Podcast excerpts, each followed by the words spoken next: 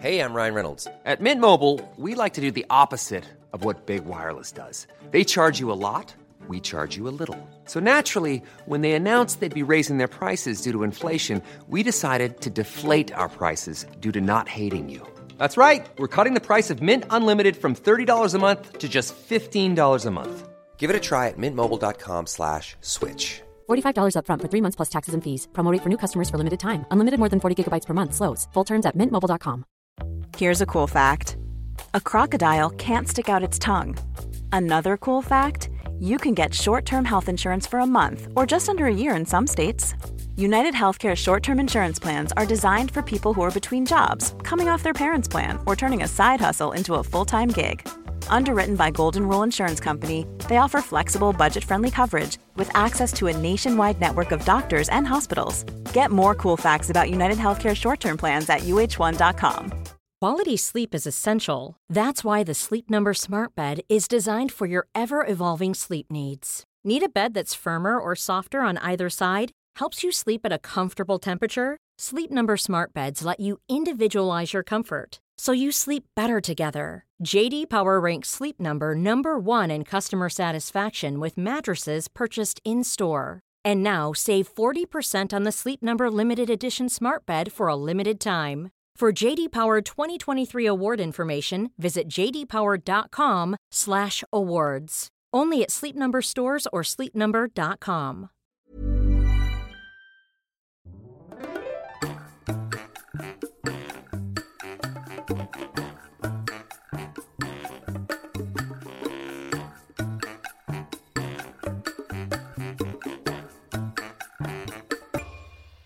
This podcast is brought to you by our patrons.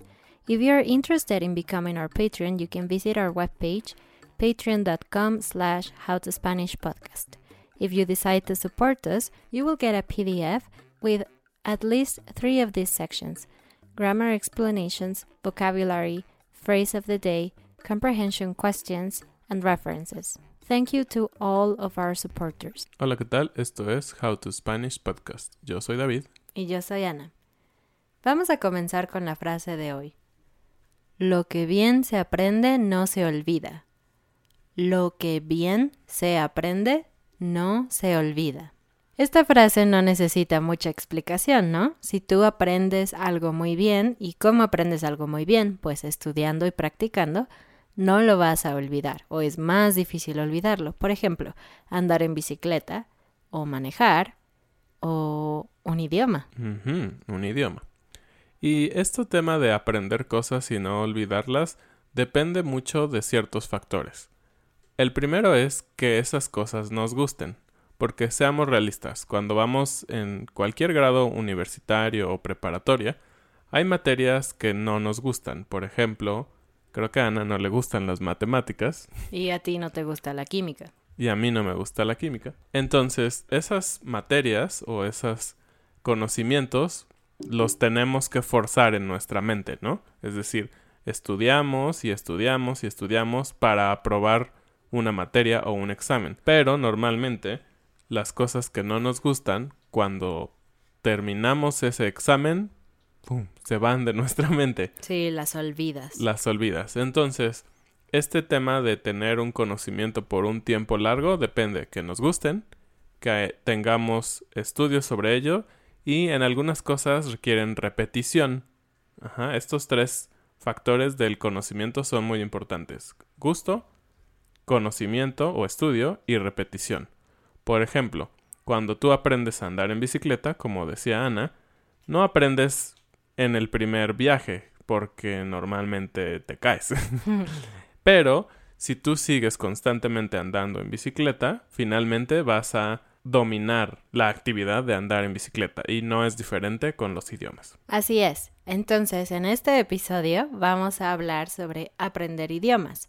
Porque, bueno, ustedes seguramente nos escuchan porque aprenden español y quizás han aprendido otro idioma o en el futuro planean aprender otro idioma. Entonces queremos hablar un poco del proceso, de nuestras experiencias, nuestros consejos, etc. ¿Cuáles son las etapas de querer estudiar un idioma? Bueno, seguramente ustedes van a estar de acuerdo conmigo. Lo primero es descubrir el idioma, ¿no? Por ejemplo, estás buscando algo en Netflix y te encuentras una serie que parece interesante, pero, oh, está en español, ¿no? Y dices, wow, nunca he como escuchado mucho español. Obviamente depende de dónde vives, pero en algunos países quizás no es posible escuchar español en la calle. Y dices, mm, vamos a ver esta serie. Y la ves, ¿no? Y para ti es como un mundo nuevo, son como, wow, estos sonidos son diferentes y, oh, creo que estas personas son muy exageradas o gritan mucho o son muy dulces, etcétera, ¿no? Empiezas a descubrir cómo suena y cómo parece la gente que habla ese idioma. Sí, este tema de que te interese un idioma también creo que tiene mucho que ver que te interese la cultura que rodea el idioma. Por ejemplo, eh, las personas o muchos de nuestros estudiantes que están en Estados Unidos nos han platicado que, bueno, les interesa la cultura en México, ¿no? Y esto es porque somos una cultura muy diferente, ¿no? Somos tal vez más ruidosos y sabor. Afectivos afectivos, afectivos es decir queremos siempre estar tocando y abrazando a nuestros amigos y, todo eso. y dulces. somos dulces. hablamos con diminutivos como, oh, el perrito, el gatito, el bebecito. Entonces son cosas que son muy diferentes a como ustedes, la mayoría de los que nos escuchan en Estados Unidos, son. Y por lo tanto genera esa cuestión de atracción de esas cosas que tú no conoces, ¿no? Y si a eso le agregas que el sonido del español para muchas personas es muy interesante, inclusive romántico o Sexy. O sexy. Eh, es, es una combinación muy interesante, ¿no? Entonces, cautiva un poco tus sentidos y tus emociones el idioma. Y en nuestro caso, ¿qué idiomas hablas, David? ¿Qué idiomas has aprendido? Pues yo no hablo nada. Nah, tú hablas español, obviamente. Hablo español, que es mi idioma nativo. Hablo inglés, creo que un nivel avanzado. Y hablo francés, un nivel tal vez ahora básico, intermedio. Eh, y estudié muy poco alemán, solo seis meses. ¿Y te interesaba la cultura alrededor de alguno de esos idiomas? Claro, eh, inglés pues por el hecho de que son nuestros vecinos y que hay mucha, mucha cultura que está influenciada en nuestro país. Claro, eh, vemos todas las películas de Hollywood, las canciones. series, canciones. Es demasiada la cultura que hay. Y obviamente para el tema de negocios es casi casi un requisito que tú sepas hablar inglés para poder tener contacto con no solo empresas de Estados Unidos o Inglaterra o países que hablan inglés, sino empresas de, todo el mundo ocupan el idioma inglés, ¿no? Ah, y el otro fue el francés, ese realmente como decíamos, fue más bien una atracción por los sonidos, un poco la cultura, aunque ya que estaba estudiando me di cuenta que la cultura francesa, sobre todo parisina, pueden ser no muy interesantes para mi gusto. Para mí sí, para mí sí son interesantes. Exacto, entonces depende. Eh, y por último, alemán. Eh, me interesaba mucho sobre todo la tecnología. Siempre he sido muy fanático de los autos y cosas de ingeniería. Y pues claro, hay muchas empresas alemanas muy interesantes. Entonces por ahí fue como mi inquietud de empezar a estudiarlo, aunque ya estando estudiando el idioma, no me gustó. Uh. Sí, a David no le gustan tantos los idiomas como a mí. Si ustedes han sido mis estudiantes, saben que me encanta aprender idiomas. Pero cada persona es diferente. Y por cierto, díganos, ¿ustedes aprenden otro idioma además de español o han aprendido otro idioma? Díganos en los comentarios o escríbanos en Facebook y también díganos de qué país nos escuchan, porque sabemos que muchos son de Estados Unidos, pero seguramente hay personas de otros países. Díganos de dónde son. Sí, también díganos cuál fue su historia por la cual empezaron a estudiar español, ¿no? Un poco sobre cómo se enamoraron de el español. ¿Y qué pasa después de que descubres el idioma? Ese fue el paso número uno. El segundo paso es estudiarlo pasivamente. Como ya dijimos, quizás todavía no decides tomar clases o hablar ese idioma, pero finalmente lo estás estudiando un poco pasivamente, porque quizás dices, ok, voy a ver más series españolas o mexicanas o del idioma que estés aprendiendo. Y dices, "Mm, vamos a escuchar algo de música. Y si eres una persona que ve las películas, series y las canciones constantemente, seguramente vas a empezar a aprender algunas palabras y frases que son muy comunes, ¿no? Por ejemplo, hola, gracias y adiós. Yo estudio coreano actualmente. David no estudia coreano, no le gusta mucho, pero yo todo el tiempo estoy escuchando música y viendo series coreanas. Tanto que David, quien no está estudiando obviamente, puede decir algunas cosas. A ver, dinos cómo se dice gracias. Kamsahamnida. Muy bien, ¿cómo se dice hola? Añón Haseo. Muy bien. Yo nunca le he enseñado coreano, él no ha tomado clases, pero finalmente él puede decir algunas palabras o frases.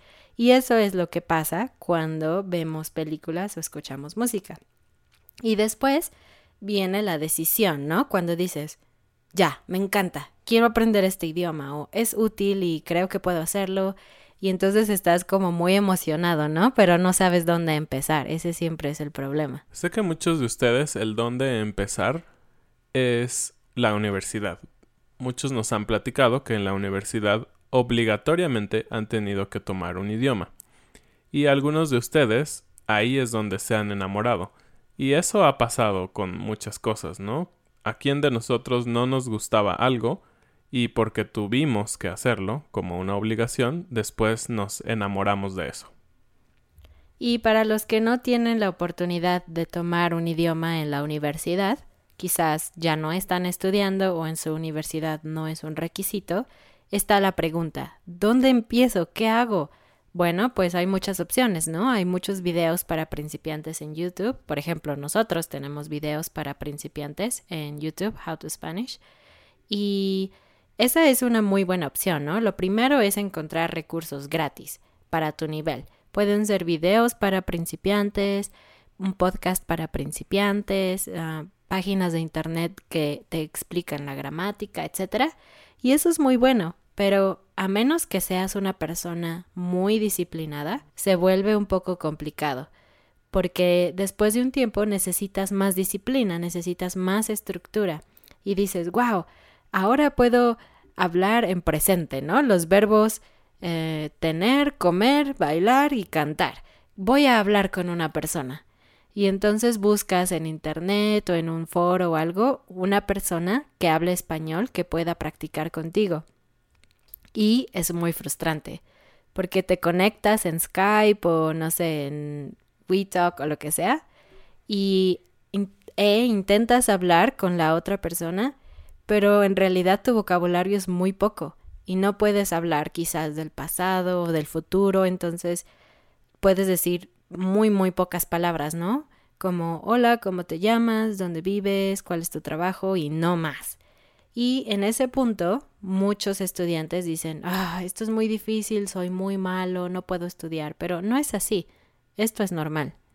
Sí, ese punto de la frustración es normal porque, claro, cuando empiezas a aprender un poco, piensas, ya puedo hablar, y después te encuentras con la triste realidad de que realmente sabes muy poco todavía. Pero es normal. Entonces, algo que yo recomiendo siempre es encontrar un profesor más que encontrar amigos que te puedan ayudar. ¿Por qué? Sí es más caro, pero un profesor generalmente tiene más estructura y si es un buen profesor va a ayudarte a empezar a hablar. No importa que solo puedas decir cinco palabras, el profesor puede ayudarte a hablar con esas cinco palabras e ir incrementando tu vocabulario. Entonces es una muy buena opción. Claro, y como decíamos, en la parte anímica también es mejor, porque si sientes que puedes hacer algo con tus pocas palabras, eso ayuda. Claro. Y bueno, hablando de uh, profesores, ¿qué recomiendas, qué recomendamos que los estudiantes busquen en un profesor? Bueno, obviamente nosotros somos profesores de español, pero también aprendimos otros idiomas y tuvimos otros profesores. Entonces, esta, esta lista de consejos viene de nuestra experiencia como estudiantes y nuestra experiencia como profesores. ¿Qué buscarías tú en un profesor de un idioma? Mm, Primero yo buscaría que fuera nativo, es decir, que su idioma materno sea el que estoy aprendiendo. Porque, primero, representa más reto y él tiene mayor conocimiento del idioma y si él no tiene tanta estructura para enseñar, al menos él tiene mucho vocabulario, lo Y- cual no lo tiene alguien que no es nativo. Y cultura. Claro, También te puede dar información cultural y eso es muy interesante, divertido y, y útil. Yo también algo que recomendaría es, tu profesor debe ser muy paciente. La paciencia es muy, muy importante porque cuando estás aprendiendo un idioma, depende un poco de tu forma de aprender, pero en general todos empezamos muy lento y necesitamos muchísima repetición, incluso con cosas muy simples, ¿no? Quizás tu profesor te dice, hola, ¿cómo estás? Y tú, "Ah, ¿puedes repetir? Hola, ¿cómo estás? "Ah, ¿Puedes repetir? Y si tu profesor está enojado o impaciente o te hace sentir que eres tonto, entonces no, definitivamente no es un buen profesor. Yo he tenido experiencias con profesores que no son pacientes y ha sido muy frustrante. ¿Tú has tenido esa experiencia?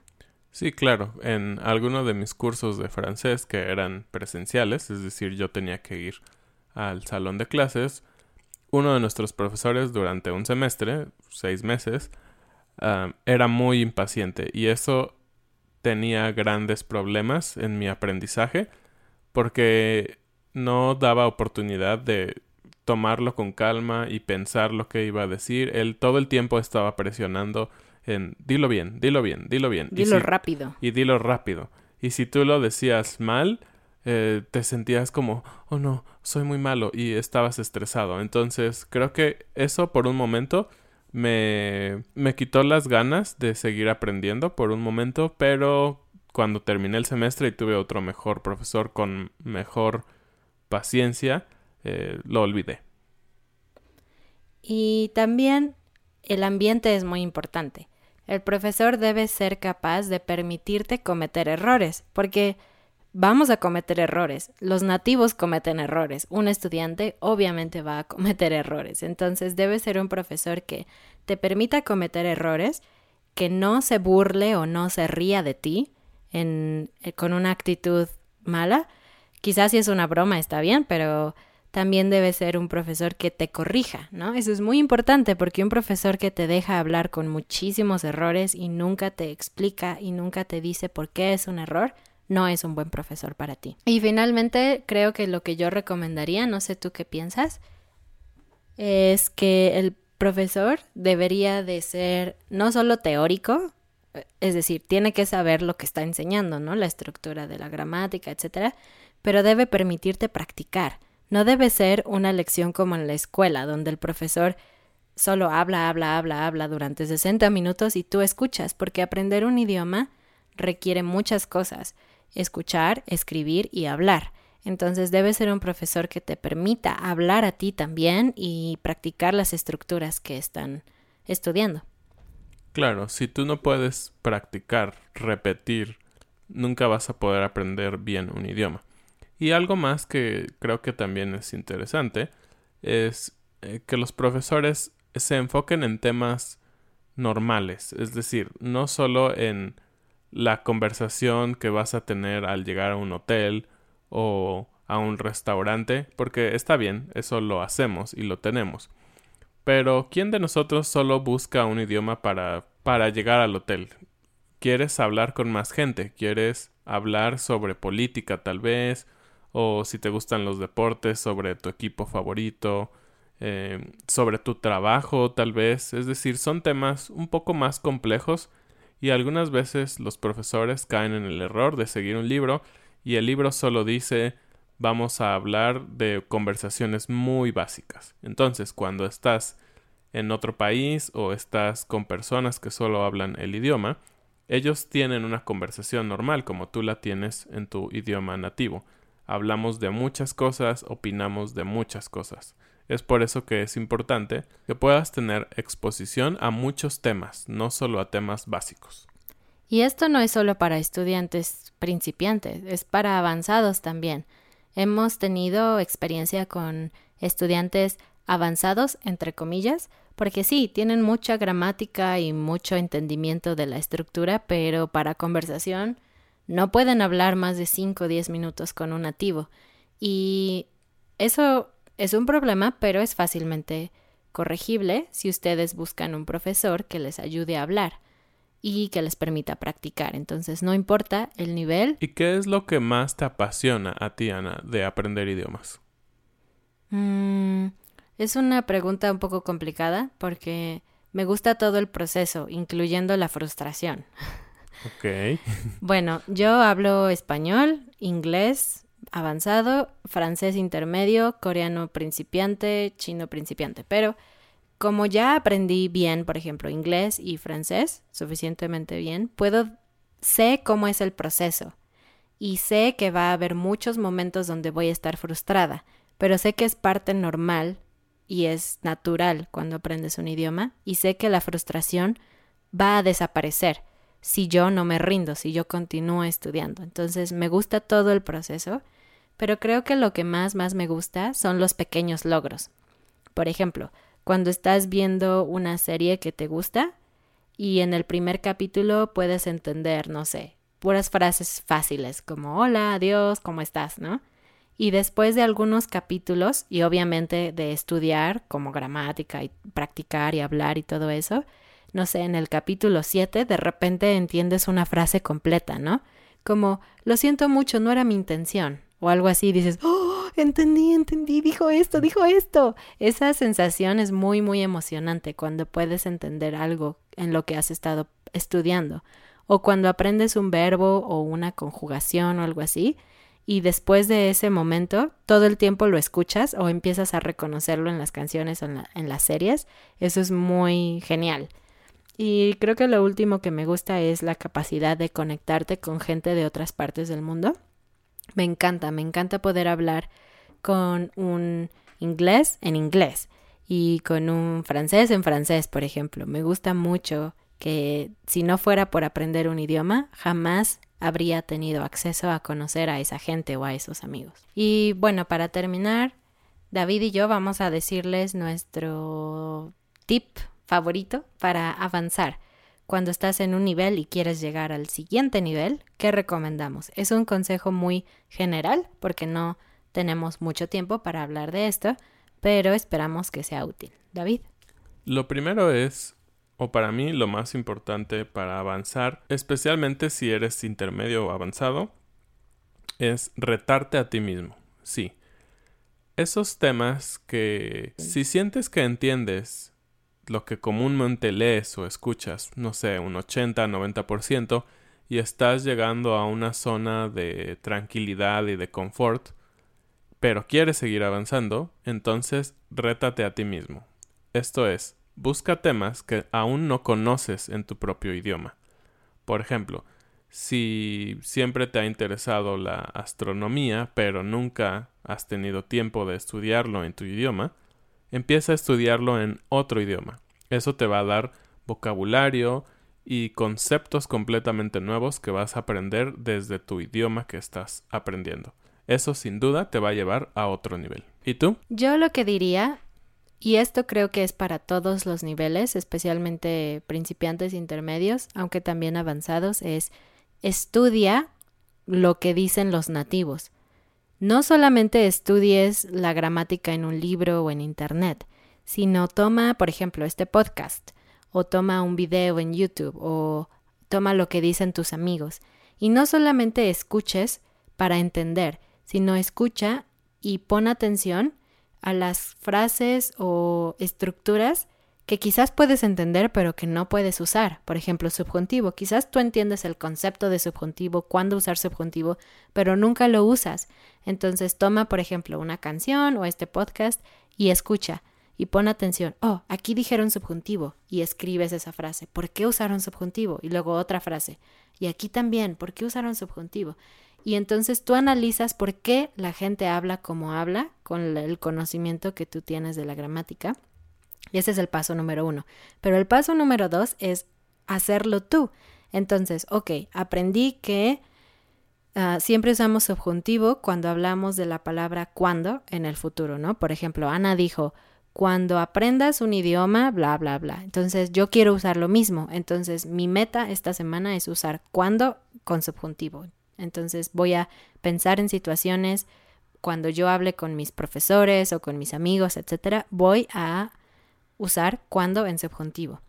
Y esa es una buena forma también de avanzar, no solamente de entender, sino de ser capaz de usar estas cosas, especialmente en español, subjuntivo, sé, lo, les, la, me, este tipo de palabras que son complicadas. Bueno, pues no olviden que lo que bien se aprende no se olvida, así que aprendan muy bien español porque es muy útil y muy hermoso.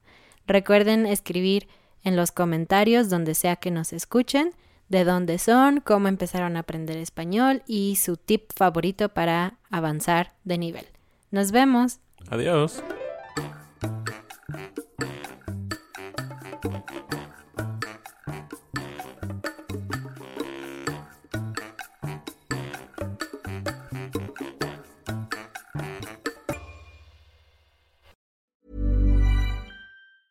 A lot can happen in the next three years. Like a chatbot may be your new best friend. But what won't change? Needing health insurance. United Healthcare Tri Term Medical Plans are available for these changing times. Underwritten by Golden Rule Insurance Company, they offer budget friendly, flexible coverage for people who are in between jobs or missed open enrollment. The plans last nearly three years in some states, with access to a nationwide network of doctors and hospitals. So, for whatever tomorrow brings, United Healthcare Tri Term Medical Plans may be for you. Learn more at uh1.com. Mom deserves the best, and there's no better place to shop for Mother's Day than Whole Foods Market. They're your destination for unbeatable savings, from premium gifts to show-stopping flowers and irresistible desserts. Start by saving 33% with Prime on all body care and candles. Then get a 15-stem bunch of tulips for just $9.99 each with Prime. Round out Mom's menu with festive rosé, irresistible berry chantilly cake, and more special treats. Come celebrate Mother's Day at Whole Foods Market.